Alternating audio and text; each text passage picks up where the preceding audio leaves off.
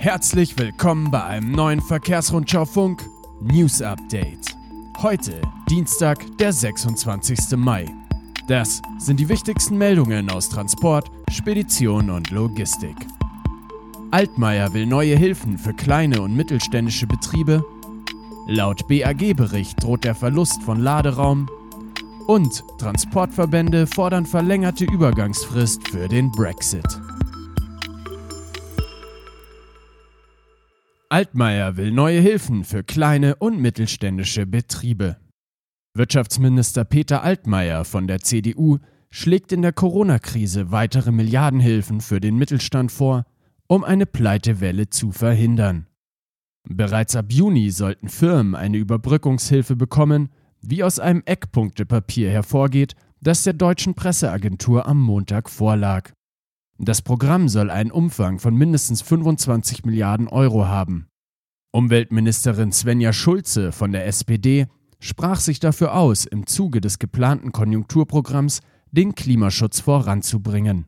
Sie sagte am Montag, der Neustart müsse dafür genutzt werden, um die Gesellschaft klimafreundlicher, gerechter und krisenfester zu machen.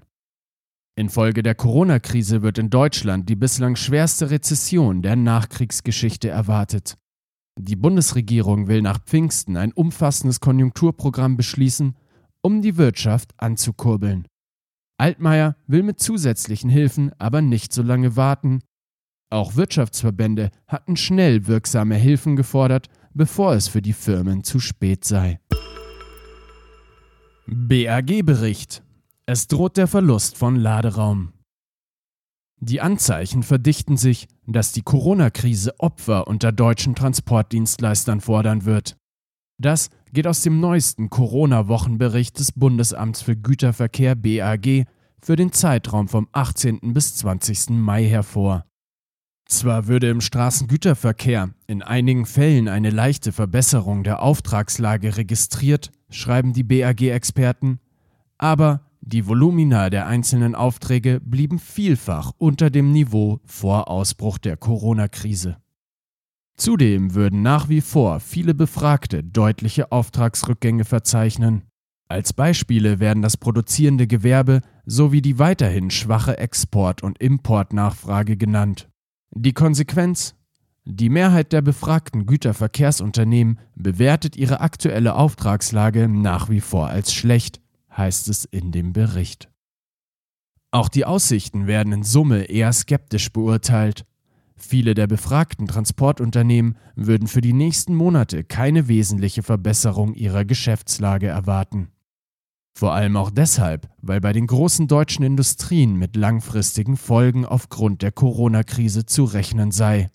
Daher befürchten Befragte mittelfristig eine Reduzierung der deutschen Laderaumkapazitäten.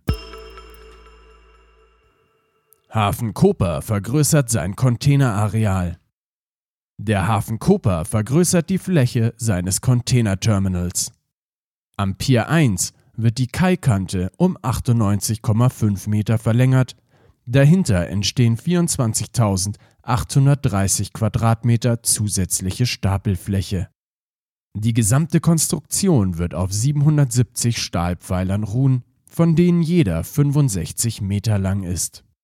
Soeben wurde die Auswahl des für die Arbeiten verantwortlichen Unternehmens abgeschlossen. Die Vorbereitungsarbeiten beginnen umgehend, die Hauptarbeiten noch in diesem Sommer. Die Kaikante soll im März nächsten Jahres fertiggestellt sein, die Stapelfläche im Oktober 2022. Die gesamte Länge des Container Terminal Kais wird dann bei 695 Metern liegen. Brexit Transportverbände fordern verlängerte Übergangsfrist. Sieben europäische Verbände des Straßengütertransports, darunter der Bundesverband Güterkraftverkehr Logistik und Entsorgung BGL, fordern eine längere Übergangsfrist für den Brexit. Die Interessensvertreter veröffentlichten dazu am Montag ein entsprechendes Schreiben. Es sei eine Zeitspanne von einem bis zu zwei Jahren erforderlich, um die Regeln festzulegen, die für das Verhältnis zwischen Großbritannien und der EU gelten, wenn die Briten aus der EU ausgetreten sind, so die Verbände. Großbritannien hatte die Europäische Union Ende Januar verlassen. Bis Ende 2020 gilt eine Übergangsfrist, so dass sich im Alltag noch nichts verändert hat. Gelingt in dieser Frist keine Einigung, droht ein harter wirtschaftlicher Bruch. Bereits im Juni müsste entschieden werden, ob die Verhandlungsfrist verlängert wird. Die EU wäre dafür, Großbritannien ist jedoch strikt dagegen. Lkw-Zulassungen in Europa brechen immer stärker ein. Der europäische Nutzfahrzeugmarkt ist wegen der Corona-Pandemie im April noch kräftiger abgesackt als im Vormonat. Mit 61.369 Fahrzeugen seien 67 Prozent weniger zugelassen worden als ein Jahr zuvor, teilte der zuständige Branchenverband ACEA am Dienstag in Brüssel mit. Bereits von Januar bis März waren die Zulassungszahlen rückläufig. Im Vergleich zum März war der Rückgang nun nochmal deutlich größer. In den ersten vier Monaten des Jahres lag der Rückgang bei den Neuzulassungen den Angaben zu folgen bei 34,5 Prozent.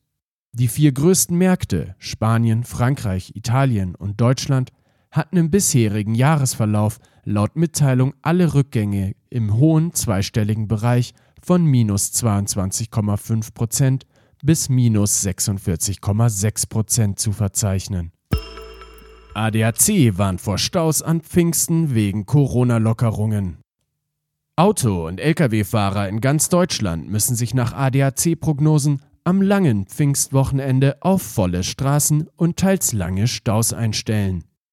Wegen der deutschlandweiten Lockerungen der Corona-Reiseeinschränkung würden sich mutmaßlich viele Menschen für Kurztrips mit dem Auto im Inland entscheiden, teilte der ADAC am Montag in München mit.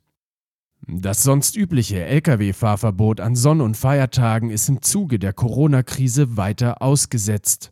Die größte Staugefahr auf den Autobahnen über Pfingsten besteht laut ADAC besonders am Freitagnachmittag und am frühen Abend, Samstagvormittag und Montagnachmittag.